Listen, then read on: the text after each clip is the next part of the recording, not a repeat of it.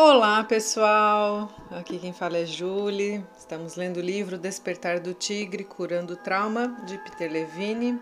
E hoje vamos começar o capítulo de número 17. E é um capítulo que fala sobre como a gente deve fazer os primeiros socorros para as crianças. No capítulo anterior, ele veio trazendo como a gente faz os passos, o que devemos seguir, né, sequência para que o evento traumático não se transforme em um trauma consolidado.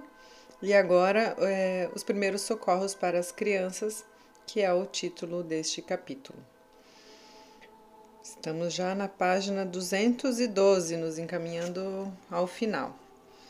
Subtítulo se chama Reações Traumáticas Tardias. Johnny, aos 5 anos de idade, está andando orgulhoso em sua primeira bicicleta quando bate numa pedra solta e acaba numa árvore. Por instantes ele fica inconsciente. Quando volta a si, em meio a muitas lágrimas, sente-se desorientado e um pouco diferente.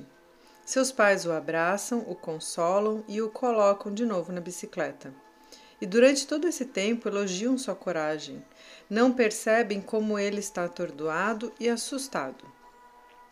Anos depois desse acidente aparentemente pouco importante, John está dirigindo o carro em que estão sua esposa e seus filhos e tem de desviar para evitar um outro carro. Ele congela no meio da ação. Felizmente, o outro motorista consegue manobrar e evitar uma catástrofe. Uma manhã, vários dias depois, John começa a se sentir agitado enquanto está dirigindo para o trabalho. Seu coração começa a bater rápido e forte. Suas mãos ficam frias e suadas. Ele sente-se ameaçado e preso numa armadilha e tem um impulso súbito de sair do carro e correr. Ele reconhece a loucura, aqui entre aspas, tá, pessoal? Ele reconhece a loucura de seus sentimentos. Percebe que ninguém foi ferido e gradualmente os sintomas vão desaparecendo. Contudo, uma apreensão vaga e inoportuna persiste por quase todo o dia. Ele sente-se aliviado ao chegar em casa naquela noite sem ter tido nenhum incidente. Na manhã seguinte, John sai mais cedo para evitar o trânsito e fica até mais tarde para discutir assuntos de trabalho com alguns colegas. Ele está irritado e impaciente quando chega em casa. Discute com sua esposa e grita com as crianças. Vai dormir cedo. Ele acorda no meio da noite e se lembra vagamente de um sonho no qual seu carro está derrapando sem controle. Ele está banhado de suor. Seguem-se outras noites mal dormidas. John está experienciando uma reação tardia, sensibilizada pelo acidente de bicicleta que teve quando criança. Por mais incrível que possa parecer, as reações pós-traumáticas desse tipo são comuns. Depois de ter trabalhado por mais de 25 anos com pessoas traumatizadas, posso dizer que pelo menos metade de meus clientes teve sintomas traumáticos que permaneceram latentes por um período de tempo significativo antes de se manifestarem. Para muitas pessoas, o intervalo entre o fato e o aparecimento dos sintomas encontra-se entre seis semanas e 18 meses. Entretanto, o período de latência pode durar anos ou mesmo décadas. Em ambos os casos, com frequência, as reações estão desencadeadas por acontecimentos aparentemente insignificantes.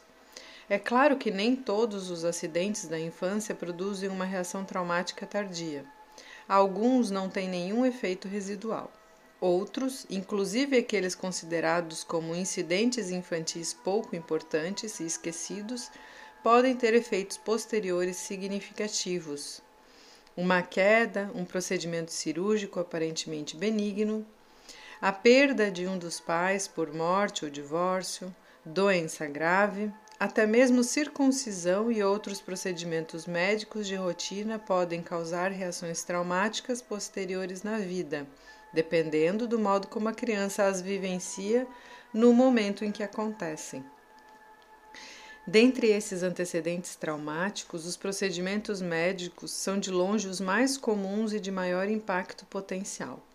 Muitos médicos, sem intenção, ampliam o medo de uma criança já assustada.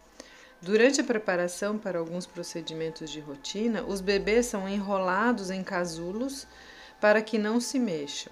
No entanto, uma criança que luta tanto que precisa ser amarrada é uma criança que está assustada demais para ser contida sem sofrer consequências.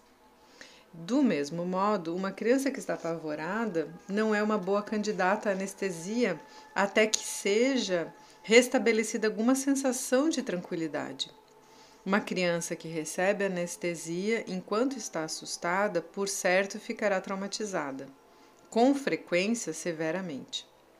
As crianças podem ficar traumatizadas até por injeções e termômetros aplicados de modo insensível. Grande parte do trauma associado a procedimentos médicos pode ser evitado se os serviços de saúde fizessem o seguinte: 1. Um, incentivar os pais a ficar com seus filhos. 2.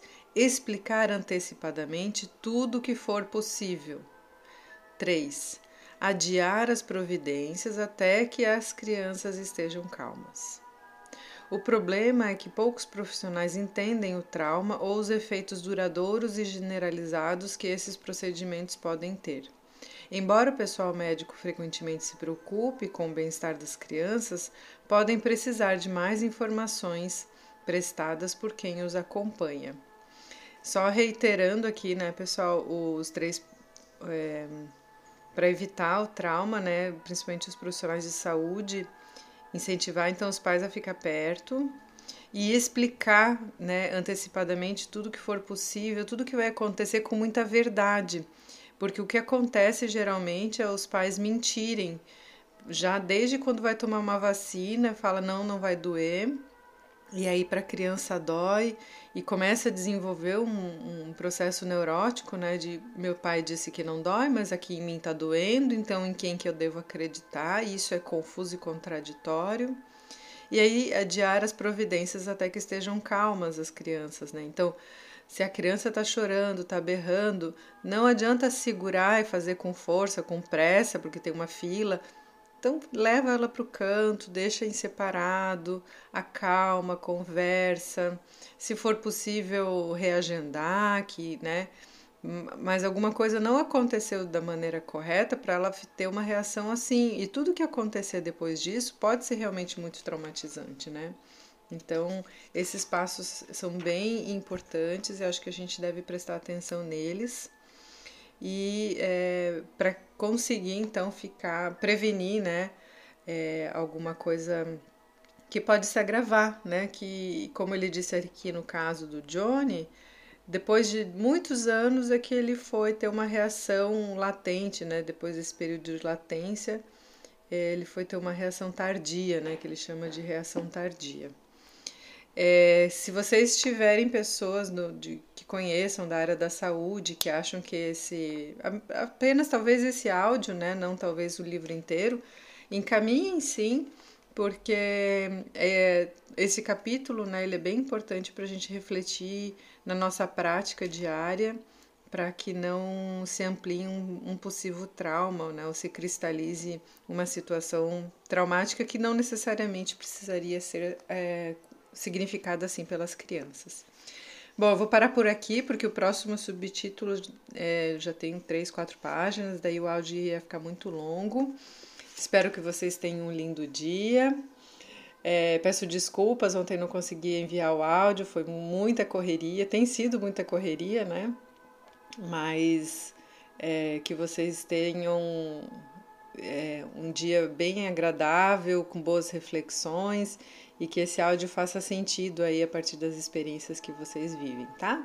Um beijo grande no coração e até o próximo áudio.